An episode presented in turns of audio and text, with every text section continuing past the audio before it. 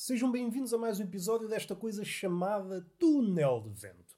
Um podcast onde há um menino roliço deitado na cama com uma pança avantajada a falar para certas pessoas. Pessoas, botes, fantasmas e animais. Animais que tenham a possibilidade de ouvir podcasts. Eu também não estou aqui para excluir ninguém.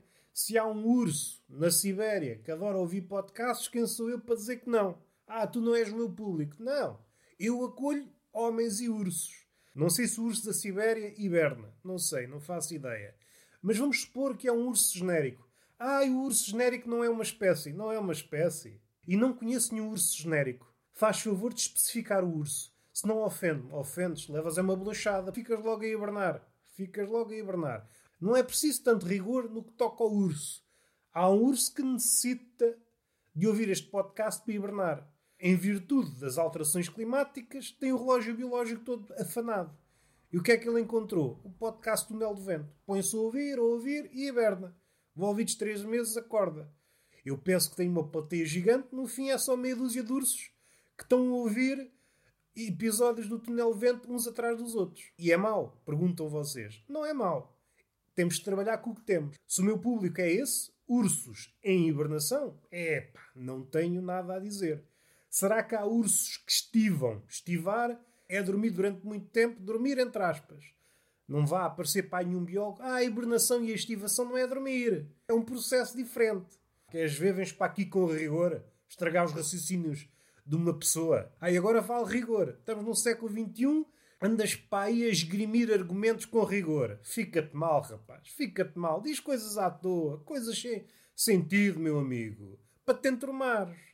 Uma pessoa que vá encadeando as ideias de forma lógica, hoje em dia, é mal visto. Uma pessoa até interrompe a conversa. Vai ao bar e conversa com o taberneiro. Conversa com o taberneiro. Que o barman não está de folga e pediu ao taberneiro para fazer as folgas. Meu amigo, veja bem, eu estava a conversar com um gajo. Então não é que o gajo começa a ligar as ideias umas atrás das outras com lógica. E o taberneiro, oh pá, então onde é que já se viu? O gajo que beba mais alguma coisa para deixar de fazer sentido. Uma pessoa até se sente mal. Então eu vou beber um copo com um amigo. E o gajo começa a dizer coisas com sentido, umas atrás das outras. Uma pessoa começa a sentir-se parva. Uma pessoa sente-se parva, estúpida, sem miolo e é contraproducente. Eu vou sair à noite, supondo que vou, que eu sou um velhote, eu já não saio à noite. Eu sou tipo as galinhas. Ou melhor, eu sou uma espécie de amigo das galinhas. Sou eu que aviso as galinhas que a noite está a chegar. E as galinhas, opa, ainda bem que me avisaste. Que eu estava aqui entretida no smartphone, ainda deixava passar a noite. Aviso as galinhas e depois vou para casa. A noite não é o habitat dos velhotes. Fiquem com esta frase, podem tatuá-la nas nalgas, que é onde ela fica melhor. Falando em tatuagens. Não, não vou falar em tatuagens. Já se disse tudo sobre tatuagens. A respeito dos salões de tatuagem, não sei se é assim estúdio de tatuagem. Acho que esta é a expressão estúdio de tatuagens. É o estúdio do pintor, o estúdio do escultor e o estúdio do tatuador. Sendo que estes dois primeiros já não existem. Só existe o tatuador. Nada contra o tatuador, eu não estou aqui a escarnecer do tatuador. É claro que há em todas as profissões, e esta é a frase típica dos nossos anos, é claro que há bons e maus. e esta frase faz-me rir porque é dita de forma maquinal em todas as conversas atualmente. Alguém a falar na história, nos ditadores, não estou aqui a profetizar parvamente. Daqui a uns anos toda a gente será produtor de conteúdo. Aquilo que pessoas designa pôr merdas na net. Produz conteúdo. Não sei se produzes. É um equívoco esse linguajar não é o apropriado. Tu produzes merdas. És produtor de merdas. Se fôssemos um século que ligasse à verdade, era esse o epíteto. Produtor de merdas. O que é que isto me sugere? Todas as pessoas produzem conteúdo. Sobram três ou quatro que não produzem. Essas três ou quatro pessoas que não produzem conteúdo serão disputadas por todos os produtores de conteúdo. Produtores de merda, vá, bem entendido. E esses produtores de conteúdo terão de arranjar outras formas de subsistência iam de chegar, por exemplo, a, a de historiador.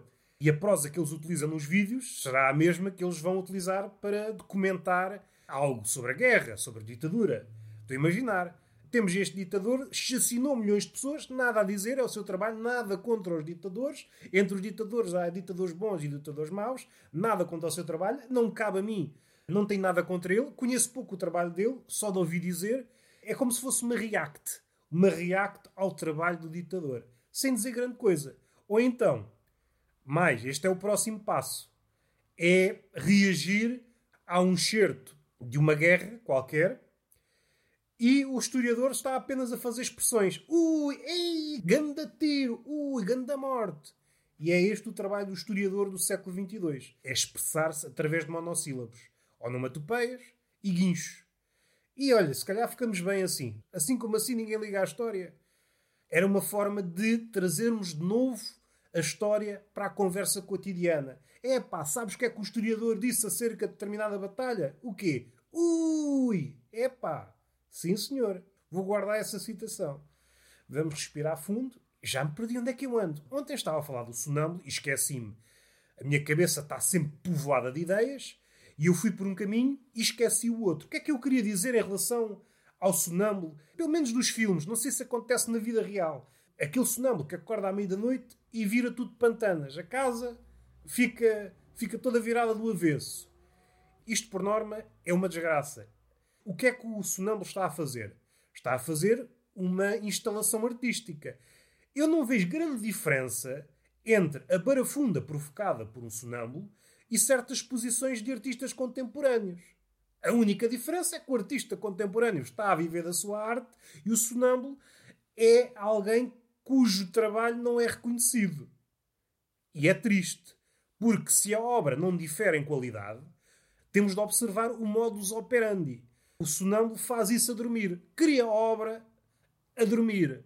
Ou seja, se ele tivesse acordado e disponibilidade para tal, vocês até ficavam malucos com a obra dele. Até ficavam malucos com a obra dele. Grande sonâmbulo, pá. A minha questão é: associamos o sonâmbulo a acordar no meio da noite. Será que pode ser curado se a pessoa começar a ter um trabalho à noite e dormir de dia? Nos filmes há sempre o sonâmbulo noturno, não há o sonâmbulo diurno gostava de ver um guarda noturno, trabalha à noite, trabalha, chega à casa, está a nascer o dia, vai dormir e depois é sonâmbulo de dia. Será que encontrei uma forma de combater o sonambulismo? É ter um trabalho à noite? Não faço ideia. Eu às vezes sou assim, sou generoso e os carros não param de passar. Uma pessoa que quer criar raciocínios, como deve ser, e o mundo não ajuda, não me auxilia, não consente que eu me alargue, abra as asas da imaginação. Falando em asas da imaginação, há quem abra as asas quando está a comer. Não são asas da imaginação. Nunca vi ninguém a comer de asas abertas e a criar uma obra. Se fosse assim, nada a dizer. Ah, vou-me encolher que esta pessoa, daqui a bocado, quando acabar de comer a sopa, vai criar um quadro que vai mudar a história da arte. Se fosse assim, nada a dizer. Só que essas asas nunca são as asas de imaginação. São as asas de quem precisa de espaço para comer. Há alguém que precisa de espaço. E isto leva-me a pensar uma coisa. Será que há esta figura, o contorcionista, que leva uma vida dentro de sacos, caixas e malas, consegue adaptar-se a um espaço mínimo? Tanta falta faz. O que é que devemos ensinar na escola aos miúdos? Música, ciências, matemáticas, coisas. Educação sexual, religião. Todas essas coisas, sim senhor. Mas há uma coisa muito mais útil. Se as coisas estivessem bem pensadas, devíamos ensinar às crianças contorcionismo. Porquê? Por causa das rendas. O homem daqui para a frente não terá dinheiro para comprar casas. Ou melhor, as casas a que ele tem acesso são cada vez mais pequenas. Eu acho que o homem devia estar preparado para viver, por exemplo, num porta-luvas. Isto é preparar as crianças para o mundo que há de vir, para o futuro. Isto sim é preparar as crianças, não é ensinar matemática nem nada. Aulas de contorcionismo. Adaptarmos. Podíamos ir dentro de uma mochila. Epá, isto era uma alegria. Para viajar, então era uma alegria. Uma alegria para quem viaja. Para as companhias aéreas era um problema.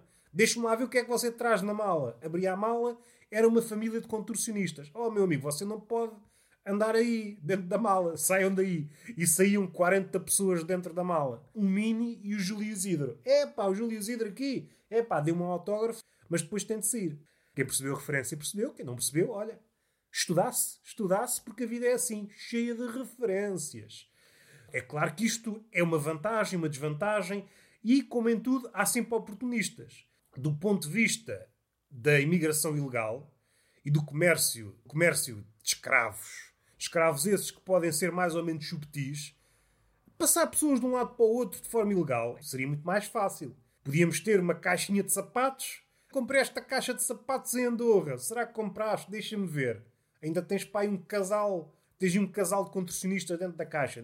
Ainda me estraga os sapatos. Os sapatos são sensíveis à luz. As obras de arte são muito sensíveis à luz. E eu acho que sou uma obra de arte. Eu sei que esta frase, fora do contexto, pode parecer absurda. Roberto, tu estás longe de parecer uma obra de arte. Não sei se estou longe. Não sei se estou longe porque a arte é subjetiva. Então, se é subjetiva, será que o subjetivo não pode incluir, por exemplo, o meu corpinho? O teu corpinho não é muito subjetivo em matéria de beleza. Oh, pá. Quer dizer que objetificaram o corpo. Quer dizer que tornaram o meu corpo um objeto. E um objeto desfavorável. Quando é um objeto valioso, ainda é naquela. Agora, quando é um objeto, transformar o meu corpo num bibelô. Algo que pode estar ao lado de um livro empoeirado. Sabem aquelas estantes das pessoas? Está cheio de livros. E belos livros. Qual é o teu preferido? Ah, nem sabia que estavam aí. Veio da minha mãe, do meu avô. Faz parte da decoração. Faz parte da decoração. Um senhor, 80 anos, tem uma biblioteca. Uma biblioteca é uma, uma divisão, ou várias, apinhada de livros. Não sei se vocês sabem, não sei se estão a par. E o que é que sucede normalmente? Isto não é uma ideia tirada do rabo. Há factos que comprovam o meu parlapié. Basta irem ao LX ou falarem com a alfarrabista para verificarem que isto tem fundo de verdade. As gerações mais novas, quando as gerações mais velhas morrem, o pai morre, o filho. Se herdar uma biblioteca, é pá, vende aquilo tudo, quer lá se saber de livros. E daí que seja um bom negócio para o alfarrabista. Pelo menos em teoria. Porque o alfarrabista compra uma caterva de livros por tudo e meia. Gosto muito desta expressão e vou utilizá-la outra vez tuta e meia, se calhar vou utilizá-la ainda outra vez. Tuta e meia. O problema é que depois não há leitores. é um bom negócio. É pá, compro mil livros por tuta e meia. E depois, leitores, nenhums. Não há leitores. É mais fácil reproduzir linces em cima do tablier do Renault Clio do que produzir leitores em Portugal. Acho que os biólogos deviam reunir-se e arranjar medidas para dinamizar, esta palavra que dá para tudo, dinamizar a cópula entre os leitores. Os poucos leitores que ainda sobram. Para ver se começam a nascer outros. Faz falta. Que medidas serão essas? Atirar livros bons para o chão. Estão dois leitores afastados. Atiramos um livro para o meio deles. Vão aproximar-se e, quando sabem, estão a copular. É assim que dois leitores fornicam. É assim a cópula de dois leitores. Eu já vi um documentário na Discovery e é mesmo assim que acontece. Estão dois leitores aluados a pensar na vida, com a cabeça povoada de citações. Ai, os livros que eu li, ai, os livros que ainda não li. De repente, há alguém que atira um livro para o meio deles e eles vão correr, como se fosse uma zebra cercada de leoas. Vai tudo a correr atrás da zebra. Só que a zebra aqui é um livro. Neste caso pode ser o Moby Dick. Eles apanham o Moby Dick, olha, já li. Mas é uma edição tão linda. E outra pessoa, é, não é? É, pá, temos muito em comum. O quê? Não faço ideia. Vamos fornicar? Vamos a isso. Temos algo que nos une. O que é que nos une? Não faço ideia. E fornicam, fornicam. E se a coisa correr bem, depois tem uma ninhada de leitores. Esta é a minha medida. é tirar livros para o meio dos leitores. A ver se eles se aproximam e com essa proximidade está a cama feita para a fornicação. Caso contrário, o leitor será um bicho extinto daqui a uns anos, pelo menos em Portugal. Depois, se quisermos ver leitores, temos de apanhar um avião e ir à Alemanha, por exemplo. Vamos à Alemanha ver leitores. Ah, o que é que vais à Alemanha fazer? Vou ver os campos de concentração e leitores. Leitores nas ruas, nos cafés. E está feito. Beijinho na boca, palmada pedagógica numa das nádegas e até à próxima.